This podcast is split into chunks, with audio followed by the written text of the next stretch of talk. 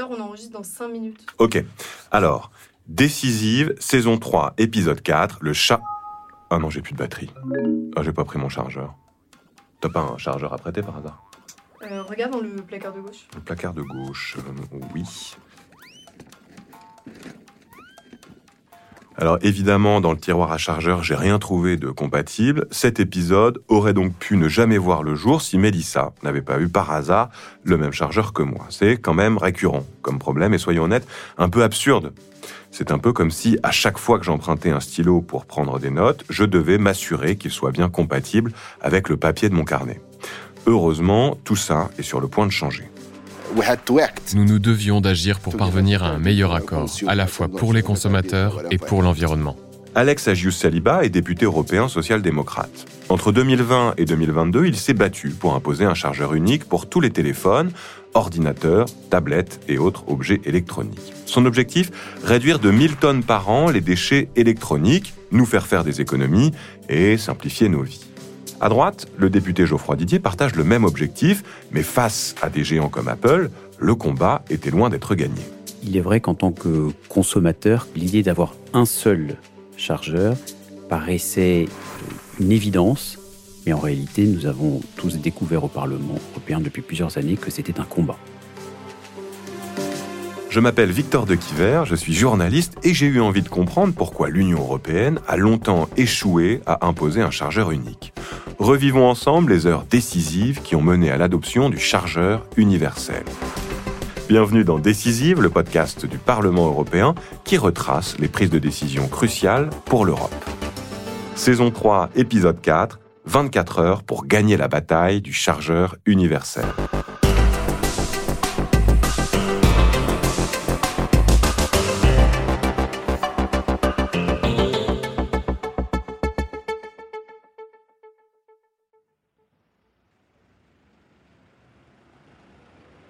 Vous vous souvenez de votre premier téléphone portable?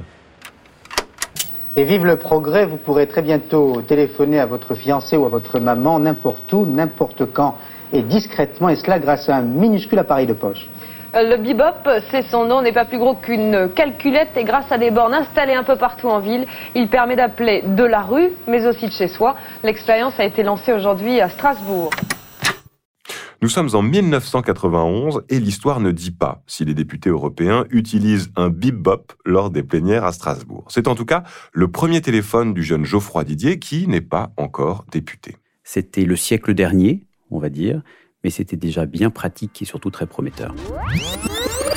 Et puis tout s'accélère. Le Nokia 3310 en 2000, le BlackBerry en 2003, le premier iPhone en 2007.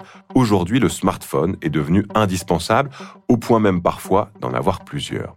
L'année dernière en Europe, 420 millions d'appareils électroniques portatifs ont été vendus, dont l'immense majorité avec un chargeur. On estime aujourd'hui qu'un chargeur sur trois ne serait pas sorti de l'emballage et directement destiné au fameux tiroir à chargeur. Nous avons tous chez nous un tiroir rempli de chargeurs que nous n'utilisons pas parce qu'ils sont devenus obsolètes.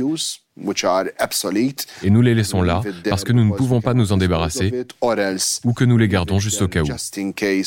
Alors vous allez me demander pourquoi le député Alex Agius Saliba devrait s'occuper du rangement de nos tiroirs? Disons que ce qui le préoccupe, c'est plutôt le moment où on en a marre et où on se met à tout jeter. La diversité des chargeurs euh, produisait des déchets électroniques qui équivalaient chaque année au poids de la tour Eiffel. Plus de 10 000 tonnes de déchets électroniques par an. À l'heure des objectifs climatiques, beaucoup de députés européens considèrent que ce n'est plus possible. Sans parler du coût que cela représente pour nous consommateurs. Alors pourquoi ne pas imposer un chargeur unique pour tous nos smartphones, tablettes et ordinateurs portables? Nous pourrions économiser 200 millions d'euros par an. À vrai dire, l'idée n'est pas nouvelle. Certains parlent même d'une saga du chargeur commun. En 2009, la Commission européenne demandait déjà aux fabricants de téléphones de standardiser leurs connecteurs en signant un protocole d'accord volontaire. Cet accord volontaire qui a été signé il y a 12 ans par les principaux distributeurs et producteurs de téléphones mobiles a permis de passer de 33 modèles différents de chargeurs de téléphone mobile disponibles sur le marché à seulement 3 modèles différents. Il y a donc eu un effet positif, mais ce n'était pas suffisant pour régler tous les problèmes que nous avions. Samsung, Nokia, Huawei et même Apple signent cet accord, qui devait faire du port micro USB le nouveau standard universel. Mais un an plus tard, en 2012, Apple présente son iPhone 5. Beaucoup de choses ont changé et il était temps de faire évoluer notre connecteur. Nous avons baptisé notre nouveau connecteur Lightning. En ne respectant pas l'accord signé, Apple irrite les institutions européennes. Dès 2014, le Parlement européen s'empare du sujet. Puisqu'un simple accord ne suffit pas, le chargeur universel doit devenir la règle. D'autant plus que, la même année, des dizaines d'ingénieurs issus des plus grandes entreprises annoncent la naissance d'une nouvelle technologie, l'USB-C. Cette prise est robuste, réversible, elle permet de gérer les transferts de données et de recharger des appareils. Elle est appelée à devenir la norme. Tous les smartphones et les ordinateurs portables s'en équipent, sauf les produits d'Apple. Bref, les années passent et Apple ne bouge toujours pas. L'entreprise californienne dépense des millions d'euros en lobbying et accuse l'Europe de vouloir empêcher l'innovation avec des normes obsolètes, comme le fait son vice-président Greg Josviak dans une conférence du Wall Street Journal. Il y a plus de dix ans, la volonté de l'UE était de mettre en avant la technologie micro-USB et d'en faire la norme. Si nous avions adopté ce standard, ce chargeur n'existerait pas. Ni le connecteur Lightning, ni le port USB-C n'existeraient. Le dirigeant dénonce aussi le gâchis écologique puisque des centaines de millions de personnes possèdent déjà des câbles Lightning. Que vont faire les gens de tous ces câbles s'ils ne peuvent plus les utiliser? Et il y en a des milliards car tout le monde possède de plus en plus de câbles. Mais les députés ne se satisfont pas de ces arguments. Ils sont conscients qu'Apple défend ici son précaré. Nous avons rencontré une résistance de certaines entreprises qui n'avaient aucunement intérêt, commercialement parlant, à ce que nous aboutissions à un chargeur unique. Les enjeux financiers sont colossaux. La vente d'accessoires représente 10% du chiffre d'affaires d'Apple. Et grâce à ces brevets, la marque à la pomme touche de l'argent pour chaque chargeur Lightning fabriqué et vendu par une autre société. On sentait bien que de toute façon, même sur ce genre de, petits sujets très concrets, pratico-pratiques, nous aurions à mener un combat politique parce que dès que vous euh, contrecarrez des intérêts financiers qui sont en fait d'ampleur majeure pour des très grandes entreprises, entreprises qui aujourd'hui sont quasiment aussi puissantes que des États, il n'est pas étonnant que le législateur se confronte à une résistance. Si nous voulons nous ranger du côté de l'environnement plutôt que de celui des grandes multinationales qui continuent à gagner beaucoup d'argent au détriment des consommateurs, nous devons avoir l'ambition et le courage de persévérer. Et malgré cette volonté, les députés se heurtent à un mur tout au long des années 2010.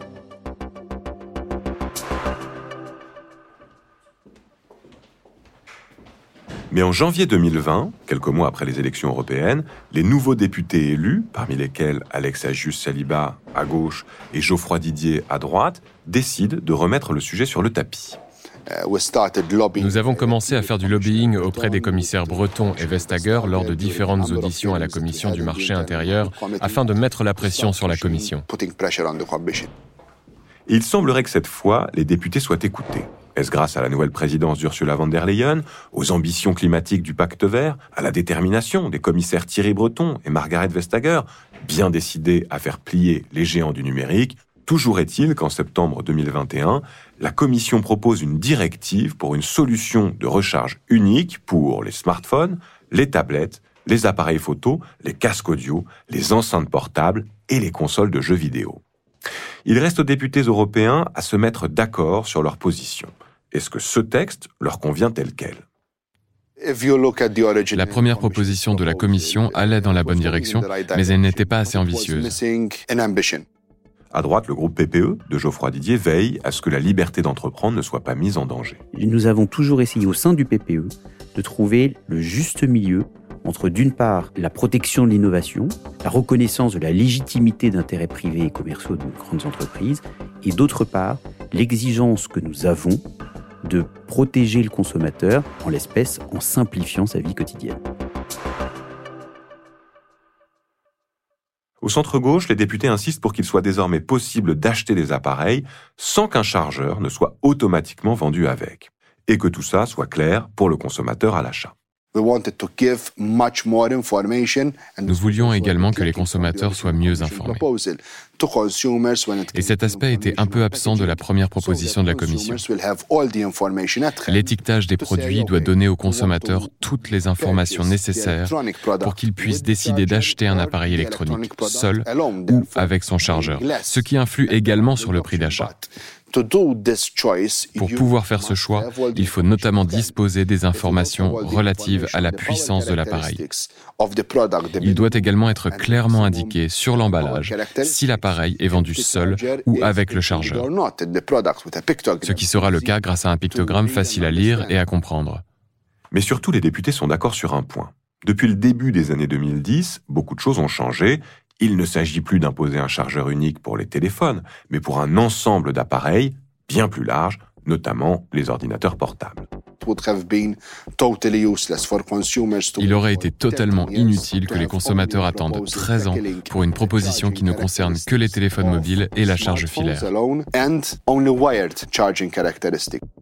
Les chargeurs sans fil. C'est le dernier point qui importe aux députés. Se contenter de légiférer sur les câbles, amenés à disparaître dans le futur, ne suffit pas. La question des chargeurs sans fil doit aussi être mise sur la table des négociations. Uh, Imaginez, après 13 ans de combat au Parlement européen, de lobbying auprès des institutions, à promettre aux citoyens une législation qui leur donnera enfin un chargeur universel. Imaginez que nous nous retrouvions dans deux ans avec des grandes marques comme Apple lançant sur le marché un iPhone qui se recharge uniquement sans fil. Euh,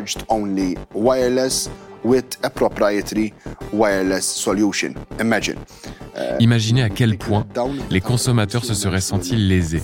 Tout ce temps pour aboutir à un chargeur unique alors que le chargement filaire serait devenu obsolète. Après tant d'années d'attente et d'efforts, peut-on se permettre d'adopter un texte déjà quasi obsolète? Ne pas inclure les chargeurs sans fil serait une grande défaite pour Alex Ajus Saliba et le Parlement européen.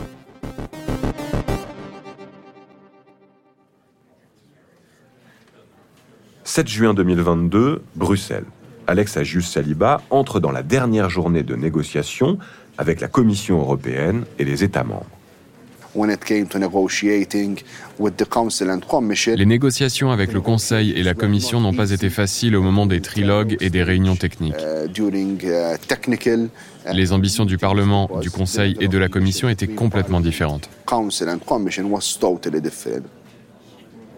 Les États membres sont représentés par la France. Nous sommes en effet à quelques jours de la fin de la présidence française de l'Union européenne. Le gouvernement français tient à ce que cette présidence tournante soit marquée par de grandes avancées symboliques. Et celle du chargeur universel en est une. C'est un avantage pour les députés. Si la France veut avoir conclu un accord à temps, il faudra qu'elle fasse un pas vers eux. La dernière réunion a duré cinq heures. Nous avons essayé d'y aborder tous nos points de désaccord. Ça a été très intense. Il faut dire que la Commission et les États membres sont sous pression.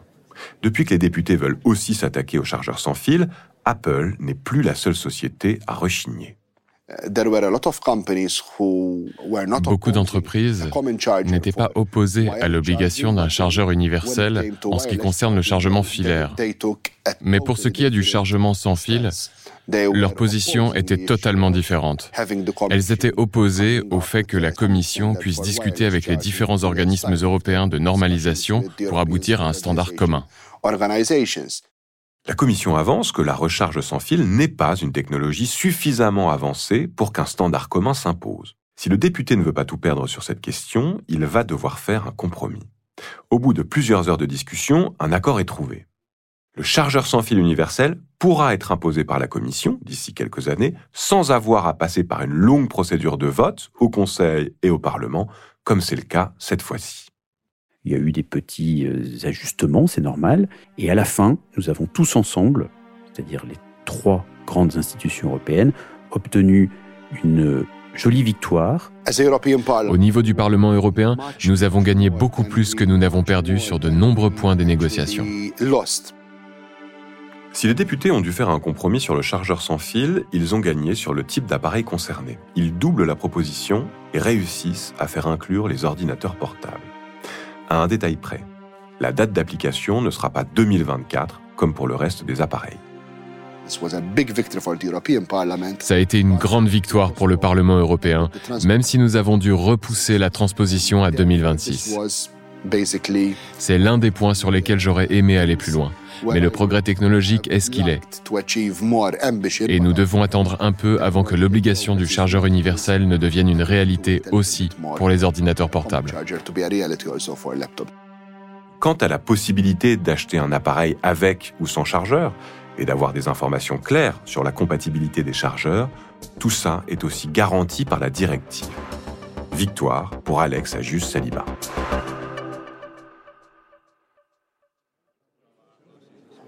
4 octobre 2022, Strasbourg. L'accord est voté au Parlement européen. La majorité est écrasante, 602 voix pour, 13 contre, 8 abstentions. Plus de 98% des députés européens ont voté en faveur de cette proposition. C'est assez rare d'obtenir une majorité aussi écrasante au sein de tous les groupes politiques présents au Parlement européen. Très concrètement, ça veut dire qu'en 2024, quel que soit le téléphone que vous achetez, vous pourrez le charger avec un câble USB-C. Pareil pour vos écouteurs, claviers, souris, mais aussi enceintes, appareils photo, tablettes, liseuses numériques, entre autres. Et en 2026, ce sera le tour des ordinateurs portables. Alors bien évidemment, tout ça n'est qu'une première victoire. On ne parle que de quelques milliers de tonnes de déchets électroniques sur les 12 millions produites chaque année en Europe. David Cormand, député vert, a voté pour ce texte, mais il rappelle l'ampleur du travail qu'il reste à accomplir. L'exemple du fil euh, de chargeurs, c'est une toute petite partie visible de l'iceberg. Sous cette partie visible, il y a l'énormité de l'invisible de ce que ce numérique aujourd'hui menace pour euh, l'environnement, mais aussi pour le droit du travail, mais aussi pour nos libertés fondamentales. Et je forme aussi le vœu que l'Union européenne soit novatrice pour concevoir un modèle économique du numérique qui préserve l'environnement et de grâce, ne mettons pas encore 15 ans pour résoudre ce problème. Nous n'avons plus le temps d'attendre aussi longtemps. Les députés devront encore s'attaquer à bien des sujets pour affronter la crise climatique et réduire la pollution numérique. Mais comme le dit Geoffroy Didier, cette petite victoire du chargeur universel n'en reste pas moins une importante victoire symbolique. Parce que, au fond, l'enjeu est celui-ci, c'est que à tous ceux qui qualifient l'Europe de lointaine, de théorique, de tatillonne, le chargeur universel était une preuve de plus que l'Europe peut aussi profiter à chacun de manière très concrète et dans sa vie quotidienne. C'était ça l'objectif.